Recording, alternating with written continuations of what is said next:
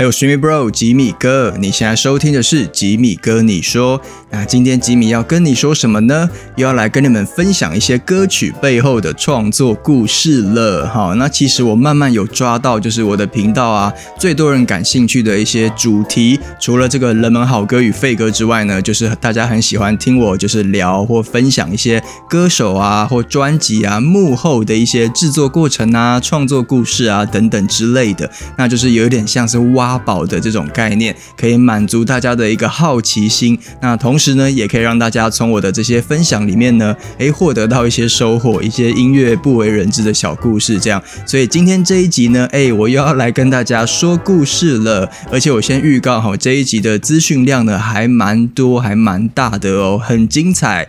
那我特地呢，帮大家挑选了六首来自于六位这个华语天后的一个畅销金曲哦，要来跟大家分享这六首歌背后呃不为人知的一些创作的小故事。那可能像是这首歌诶怎么写出来的啦，或是这个创作者的心路历程啦，或者是也许其实本来它不是叫这个歌名哦，本来不是这一句歌词哦，等等之类的这种小八卦的东西，也会在今天这一集来跟大家这个公开分享。好，那我保证啊，这六位。天后，你们一定是都认识的。那这六首歌呢，你们应该也都会有听过哦。只要你是常听这个所谓华语流行音乐的人的话，好，那等等回来呢，就依照惯例哈，我一样呢都会先播放这个歌曲的这个第一段，我先帮你们唤醒一些记忆，之后呢，再开始聊喽。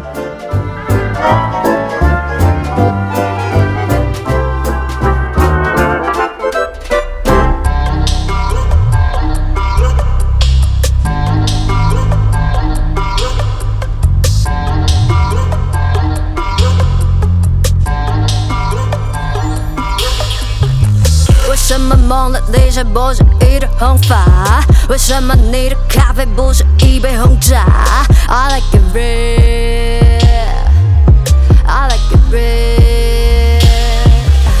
为什么所有事披上的是白纱？为什么你的灵气不是一朵红花？I like it red, I like it red。蓝苹果怎么画怎么画，绿舞鞋怎么打怎么打。黑屏幕怎么画怎么画，诶，听不懂就去玩耍。红玫瑰开了吗？开了吗？红灯光点了吧？点了吧？红衣裳脏了吗？脏了吗？诶，你还想看我干嘛？I like it red。这一首歌呢，我相信大家一定都是不陌生的哈，它就是来自于 Jolin 蔡依林的《红衣女孩》，那收录在她二零一八年十二月发行的《Ugly Beauty》这个专辑里面。那其实大概在二零一七年呢，就是《Ugly Beauty》的专辑还只有一个雏形，就是还在收歌阶段的时候呢，蔡依林呢，她就是一度担心会收不到适合的歌曲，所以她就开始呢向各大的创作营去邀歌。哦，当然啦，她自己也有参与了一个创。作营就是跟一些其他的创作者，他合写了像怪美的，然后你也有今天甜蜜蜜这些歌哦。但是从其他别人的创作营收歌收来的作品里面呢，就包含了今天要来介绍的这一首《红衣女孩》。好，那这首歌的作曲人总共有四个人哈，包括了倪子刚、王美莲，还有 Karen Cici，还有一位美国的音乐人叫做 Jeff Bova。那这一位美国的音乐人 Jeff Bova 呢，他的来头。不小哦，哦，他可是曾经有帮席琳迪翁还有 Katy Perry 哈凯蒂佩瑞写过歌的人呢，非常的大咖哦，可能很多人都不知道这个 Jeff Bova 这一号人物。那总之呢，这四个人他们在开始写歌之前呢，就有达成了一个共识，就是他们想要做一首超级非主流，但是带有一点神秘的气氛的一首歌。哦，然后呢，他们也已经知道这首歌是准备要写给蔡依林去唱的，所以其实是有。有一点点目的导向的，但是呢，这位美国的音乐人 Jeff Bova 他根本就不认识蔡依林是谁，他唯一有获得的一个资讯就是，哦，蔡依林她是一九九九年出道的一位资深的女歌手，哦，他得到的资讯就是这样子，就这么少，但是也因此，哎，他就产生了一个想法，就是好，那我想要来帮这个已经在华语圈出道多年的资深女歌手打造一个全新的样貌，这是他心中的一个 concept。那这个时候呢，他就去参考了一位西洋的小天后啊，就是泰勒斯 Taylor Swift 的一首歌，叫做 Look What You Made Me Do。哈，大家应该都还有印象，这首歌就是也是有一点点呃复仇的感觉。那 Jeff Bova 呢，就是想要帮蔡依林做一首很有愤怒感的，然后很不屑一顾的这种呃站在女性视角的复仇之歌哦，所以呢，他们最后选择了用这个 Mumble Rap，就是慢饶舌来呈现那一种呃慵懒，可是又很有这个呃杀伤力的诡谲的这种感觉，那而且特别刻意的去强调这首歌的低音的部分，所以整首歌你们听的时候应该有发现，它就一直都是维持在一个比较低的一个音域。那但是这边呢，我想要播放其中的一段歌词，那你们先注意的听一下哦。我是谁？我是火焰，我代表危险。我是眼泪，爆红双眼的 Lady Red。若思念留下一这四个八拍呢，是整首歌的音最高的段落哈，但是也是原本 demo 里面没有的段落，本来并没有这个段落的。哦，是蔡依林她在听完了原本的 demo 之后，她主动要求，希望可不可以加入一些比较高音的桥段，让这首歌的起伏才可以再更明显一点。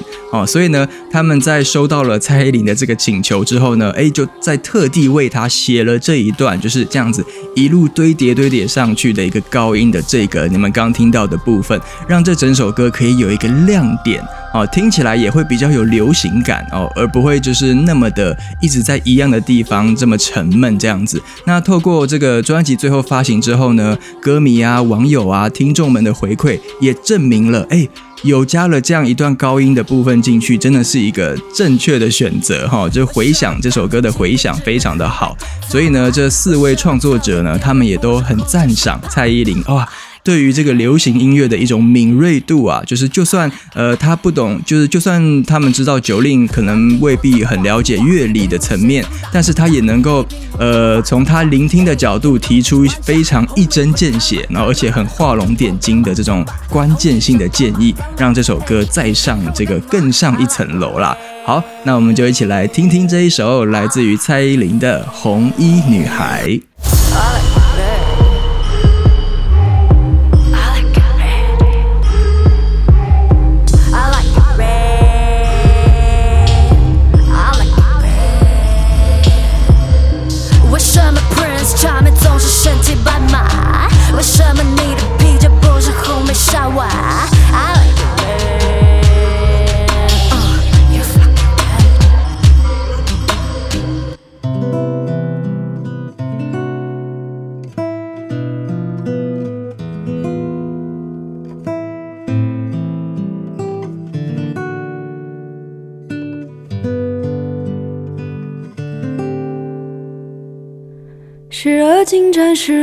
退缩，谁丢出这个复杂无解的习题？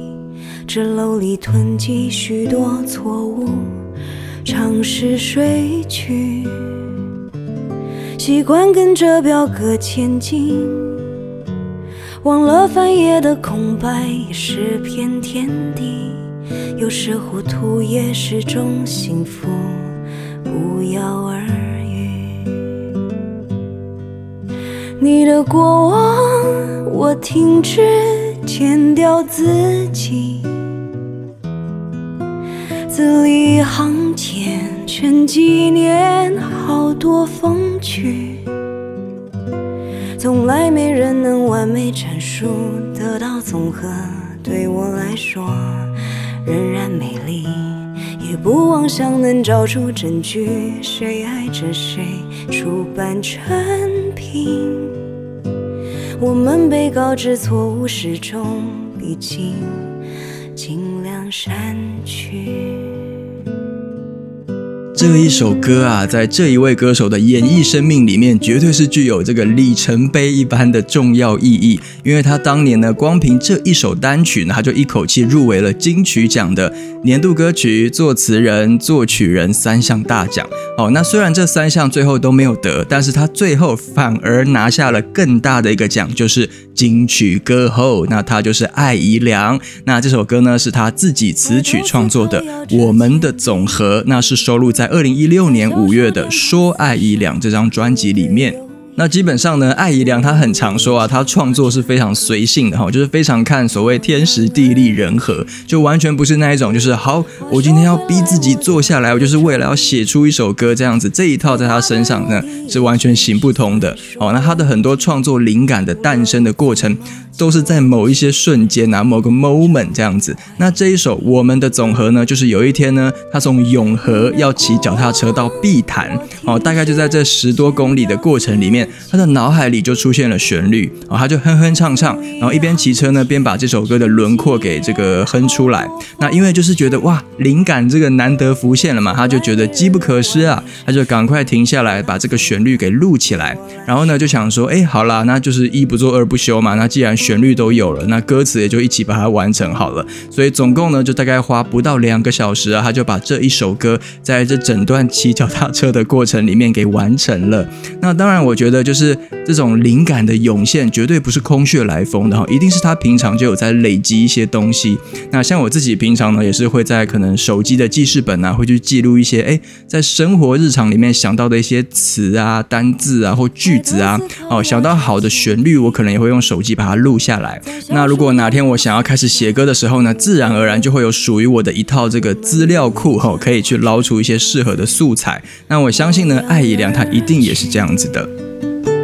话说回来，我的苦衷，最大的弱点一直是算术问题，无论我怎么借弯曲直，找不回你。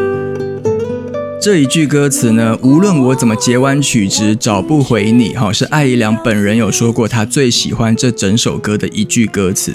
那因为这句话就是彻彻底底的反映了这个他骨子里的那一种很这个钻牛角尖的这种很傲的这种傲个性啊，就是他明明很清楚，就是我该怎么样截完曲子就可以了，可是他还是偏偏要选一个很难走的那一条路去走。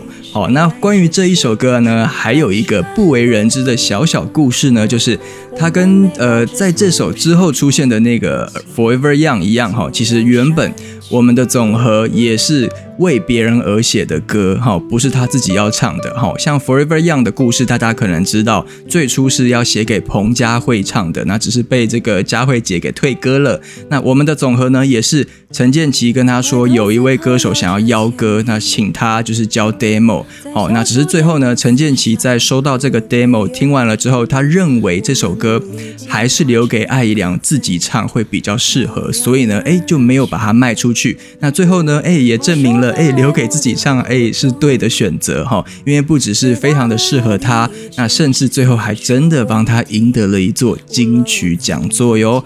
好，听完了故事，来听歌吧，一起来欣赏这一首艾怡良的《我们的总和》。你的过往，我停止剪掉自己，字里行间沉几年，好多风趣。从来没人能完美阐述，得到总和对我来说仍然美丽。也不妄想能找出证据，谁爱着谁，出版产品。我们被告知错误始终，已经尽量删去你的过往，我停止剪掉自己。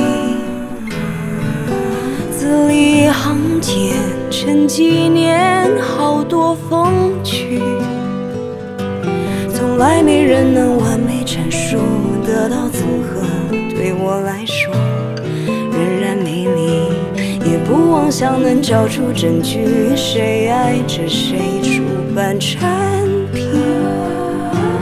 我们被告知错误始终已经你先睡去。只有我醒着，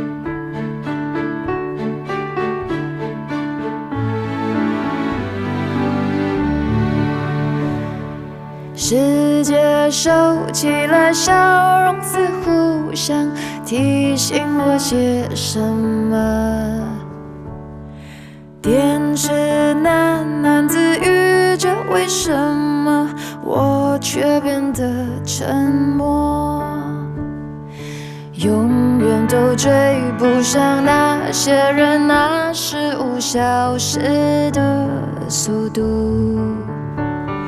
说到爱，如果你感觉到寂寞，Let's sing it out of love。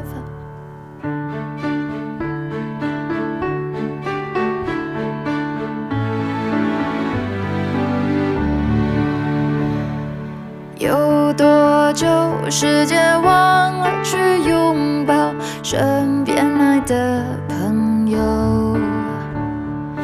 怀疑幸福的存在那瞬间，其实早就拥有。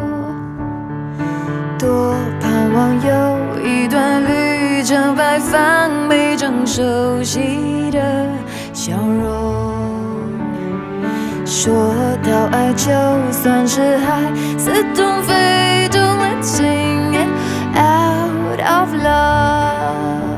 聊到了这个华语乐坛的创作型女歌手啊，很多人会拿这两位歌手来比较哈，或者是说他们恰好也代表了可能两个世代的创作型女歌手，一个就是刚刚的艾怡良哈，一个就是这一首歌的主人汤雅蔡健雅，前阵子也刚在小巨蛋开完她的演唱会。那今天要聊的这首歌呢，是汤雅在二零一一年的十一月发行的《说到爱》这个专辑的同名歌曲《说到爱》，那作词人呢就是大名鼎鼎的葛大维。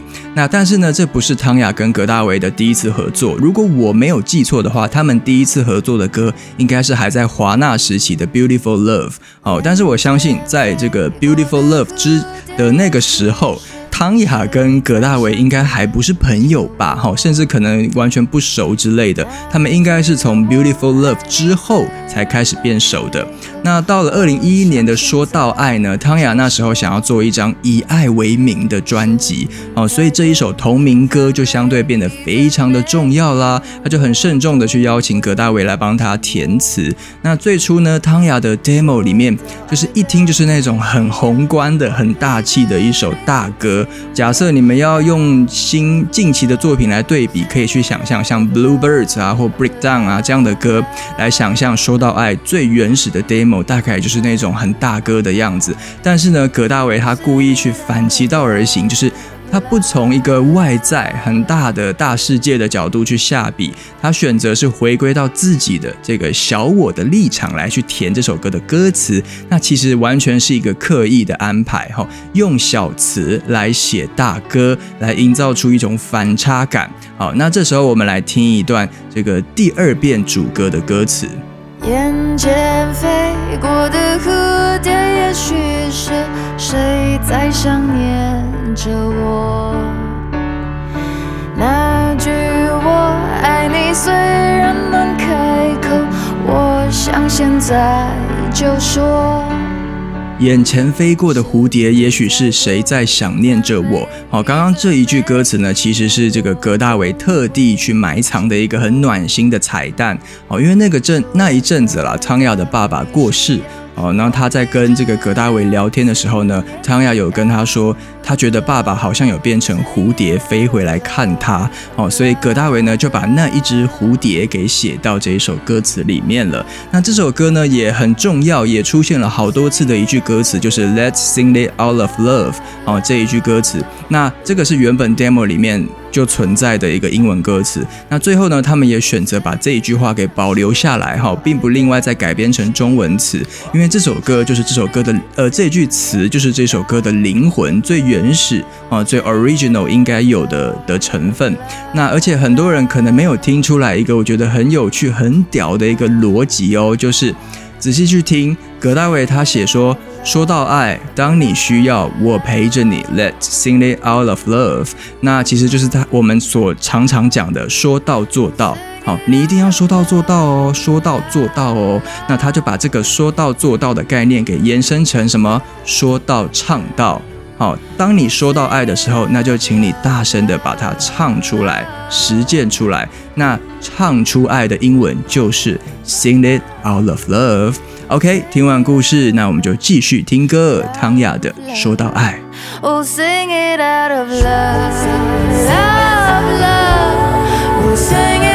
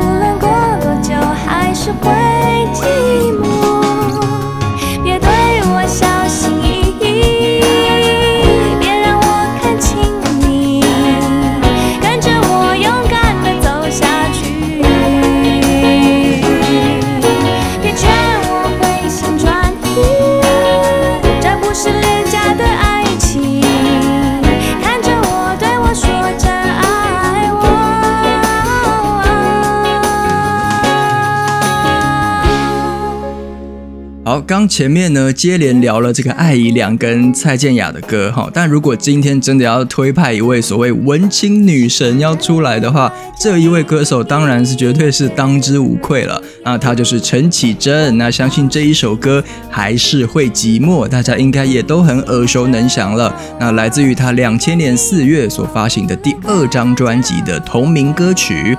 那其实早在一九九八年第一张专辑，呃，让我想一想，那时候出来的陈绮贞，呃，大家还有印象，她给人的一个观感就是好像蛮文静的哈，很纤细敏感的那种感觉，柔弱的感觉。但其实这只是她的一个面相哦，她私底下呢也并不完全是一个这么多愁善感的人呐、所以呢，面对了这个要发第二张专辑，她就决定了，嗯，我要把自己很活泼快乐、很色彩缤纷的这个，我是我还是个少女啊的这种少女感的这一面给呈现出来。从她的这个外在造型，应该就看得出来哈。那时候她弄了一个挑染的蘑菇头，让大家印象深刻啊。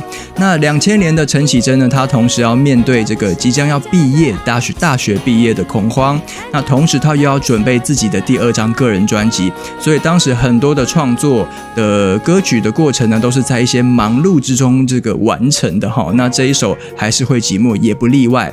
那还是会寂寞呢？是他某一天呢，从这个木栅骑摩托车哈，就是他的学校正大，然后骑摩托车到和平东路的练团室的这个路程上面呢，他就利用大概半个小时的这个骑车时间，就在脑海中去构思哈这个节奏啊，然后在等红绿灯的时候呢，去发想这首歌的主题，然后呢，在抵达练团室要准备开始练团之前呢，他就把这首歌很快的写出来了。哇，听起来是不是觉得哇塞也太强了吧，很快很神奇，对不对？但是其实就像刚刚艾怡良的《我们的总和》，他不也是就是在骑个脚踏车的这个短短的时间就生出了一首歌吗？啊，我觉得这个就是创作人他能不能很精准的去捕捉，然后并且把这个灵感给记录下来的一种能力。哦，这个能力值你越强的话，其实要在多短的时间、多繁忙的环境之下，要写出一首歌，应该都不会是太困难的一件事情。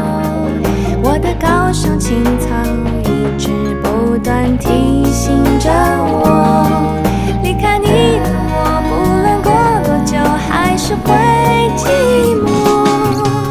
这首歌呢，有出现了一句非常跳痛的歌词“高尚情操”哈，大家应该还记得。那这几乎不是一般的流行歌里会用的一种词啊，“高尚情操”这很难用吧，很难写进歌里吧？但是为什么陈绮贞她还是用了呢？因为她觉得每一首歌都应该要有一句签名档。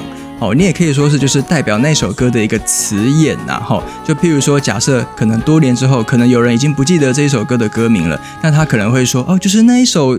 高尚情操那一首啊，有高尚情操的那一首歌啊，类似这样子。那我觉得陈绮贞应该就是这个意思哈，他就故意的，非常故意的写了高尚情操在这首歌里，就是出于他个人的一个小小叛逆啊，就是一般人可能会觉得他才不会这样写嘞，哎，他就偏偏要给你这样子写。好，那最后呢，这首歌还有一个可能连歌迷都不一定知道的一个小故事呢，就是。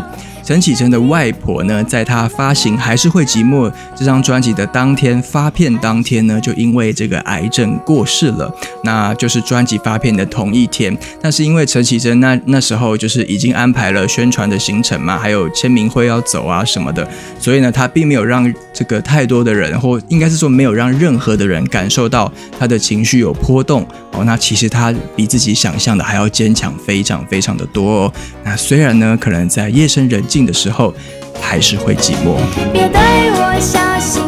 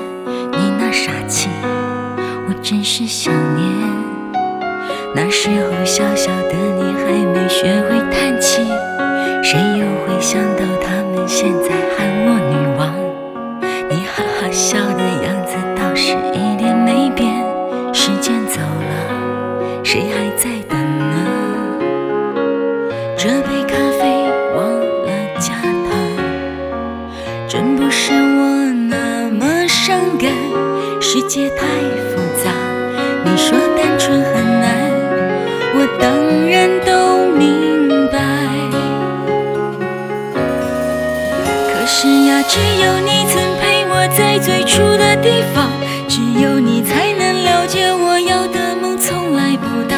我们没有在一起，至少还像情侣一样。我痛的、疯的、伤的，在你面前哭得最惨。我知道你也不能带我回到那个地方。你说你现在很好，而且喜欢回忆很长。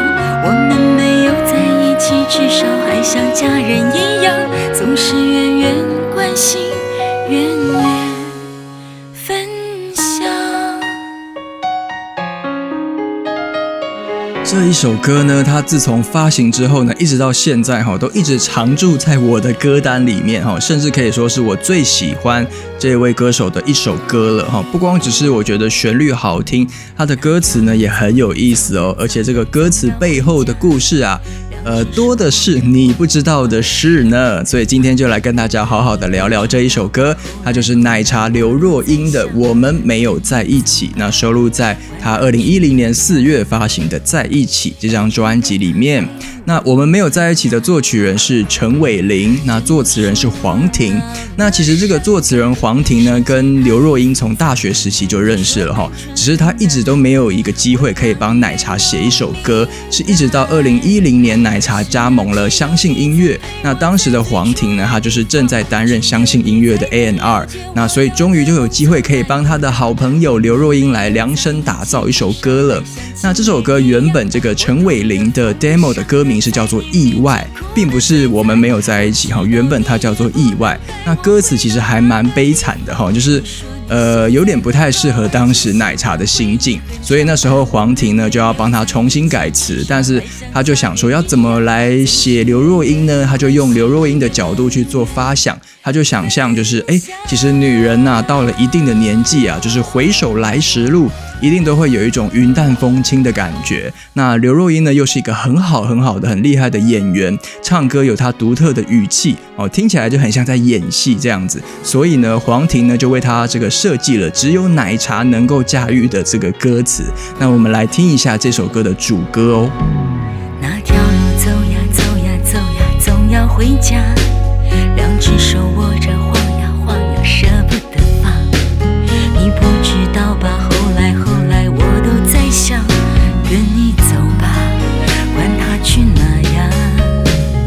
走呀走呀，晃呀晃呀，跟你走吧，管他去哪呀。哈，这些把呀、呀呀这些东西都是很口语化的感叹字，一般来说都很少会用在歌词里面，因为很不好唱啊。你如果这个歌手本身诠释口气的能力不够强大的话，你就会很容易让人听得很出戏，或者是觉得很好笑哦。但是这一种感叹语气，对于一位专业的演员刘若英来说呢，是完完全全可以驾驭的。那刚刚我有聊到这个高尚情操呢，是陈绮贞还是会寂寞的签名档。那刘若英的这一首《我们没有在一起》，也有她专属的签名档哦。我们来听一下这一句。那时候小小的你还没学会叹气，谁又会想现在喊我女王？女王啊，女王这两个字是不是也非常的跳痛哈？但是呢，它并不是黄婷写出来的词哦，是刘若英本人自己要求要改成女王的啊。黄婷本来好像是写别的词，不知道是什么词，那被刘若英要求说我要改成女王，好，就只能说刘若英哎 也是有这个很不按牌理出牌的一面哈。但是也真的就是只有像她这一种就是。走过了大风大浪的女强人哈，才能够驾驭“女王”这两个字啊。好，那回到这个歌曲的部分，曲的部分呢，大家应该也都听得出来哈，这首歌的字数超级多的，而且都是一大块一大块很绵长的字句，像是刚刚主歌的那条路走呀走呀走呀，总要回家，一句话就有十三个字。好，然后它的副歌呢是，可是呀，只有你曾陪我在最初的地方。好，这一句话也有十五个字。好，这些这么绵长的线条呢，都是这个作曲人陈伟霆他在呃某一个很低潮的某一天一气呵成用钢琴弹出来的。他并不是刻意想要设计成这个样子的哈。那当然啦，写这种长句子对于本来就擅长写散文的作词人黄婷来说，并不成任何的问题啦。但是呢，哎，就苦了这个演唱者刘若英了哈，因为她还要找地方去换气哈，而且又是一首蛮热门的歌，只要有商演、有演唱会、有表演，这个要唱这首歌的几率都是蛮高的，所以她只要每唱一次，她就会去念一次，就是啊。到底为什么你们要给我就是写了一首这么难唱的歌给我这样子？但是虽然他嘴巴上讲是这样讲啦，刘若英自己还是非常喜欢这一首歌的。好，那我们就一起来重温这一首奶茶刘若英的《女王之歌》啊，我们没有在一起。可是呀，只有你曾陪我在最初的地方，只有你才能了解我要的梦从来不大。我们没有在一起，至少还像情侣一样。我痛的、疯的、伤的，在你面前哭得最惨。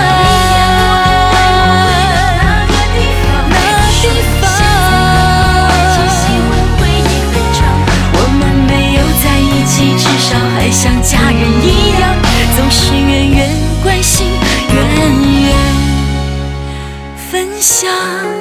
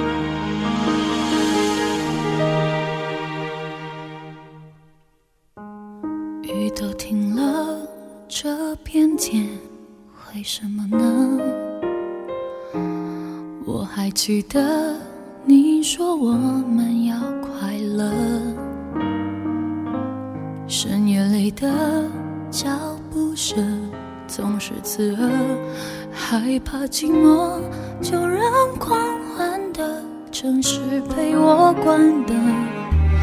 只是哪怕周围再多人，感觉还是一个人。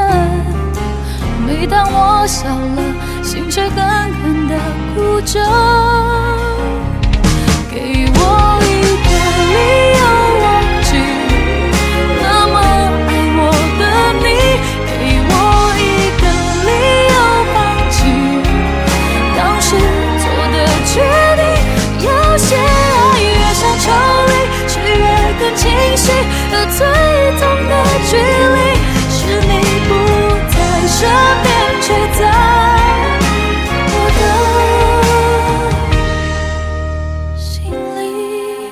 OK，到了今天的最后一首歌了，不知道你们觉得哎如何呢？今天这集有没有听得很过瘾呢？哈，不管是歌听得过瘾，或者是这听这些幕后故事听得过瘾，哈，只要你们觉得哎还不错，有点收获的话呢，都非常欢迎啦，在各大串流平台给我个五星好评。那有任何的心得啊、感想啊，也都可以在下面留言哦。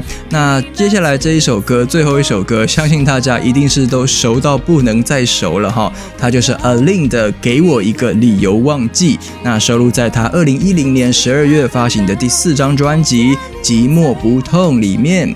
好，那给我一个理由忘记的作曲人呢，是当时还是创作新人的尤正豪。那填词人是这个鼎鼎大名的吴玉康老师。那尤正豪呢，当时跟阿令是同门的哈，都在 Avex 艾贝克斯。那尤正豪算是艾贝克斯签约的这个幕后的创作者。那他人生的第一首发表的作品呢，也是献给阿令哈，是在《寂寞不痛》的前一章《以前以后》里面的一不爱二不休这首歌。那到了《寂寞不痛》这张专辑的选歌会议的时候呢，呃，尤正豪就丢出了给我一个理由忘记原的最原本的 demo。好，那时候呢，但是在会议上哈，包括阿令本人都没有人有什么反应。好，然后他就心里想说，OK，哇塞，完蛋了，应该是不会中了。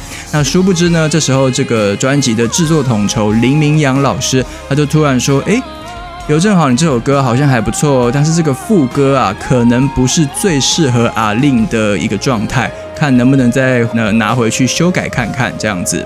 所以呢，你们现在听到最后的这个版本呢，就并不是原本一开始邮政好 demo 的版本哦，因为他在那次会议之后呢，他就回去重新修改这首歌的旋律。那他针对阿令的声线呢，去重新设计了这个副歌，让它有起伏更大、更一个非典型的一种这个和弦的转折。哦，没想到这样一改啊，哇，就整个大成功。在之后的会议呢，就直接被大家这个高票当选为这个主打歌歌了哈。那这首歌的词的部分呢，也很有意思哦。那我一样想先带大家听一下这一段。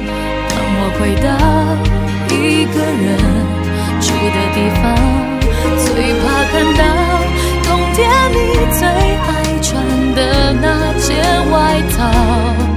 这一句歌词哈，最怕看到冬天你最爱穿的那件外套的这个画面，就是作词人吴玉康他参考了电影《断背山》里面的这个电影剧情的画面而写出来的。哦，因为吴玉康老师本身就是一个还蛮喜欢以景抒情哈，用用景来叙事的一个人。哦，但是呢，他又不能一昧的就是很抒情、很抒情、很空泛，所以呢，他还是要设计一些可以博眼球的这个商业成分在一首歌里啦。对于这种专业作词人来讲，这个能不能商业、能不能走红、能不能传唱，都是在他们的考量里面。所以这首歌呢，它是用一种写广告 slogan 的这个出发点的这个方向去写的。好，那他自己最满意这整首歌的一句 slogan 是什么呢？就是副歌的最后一句。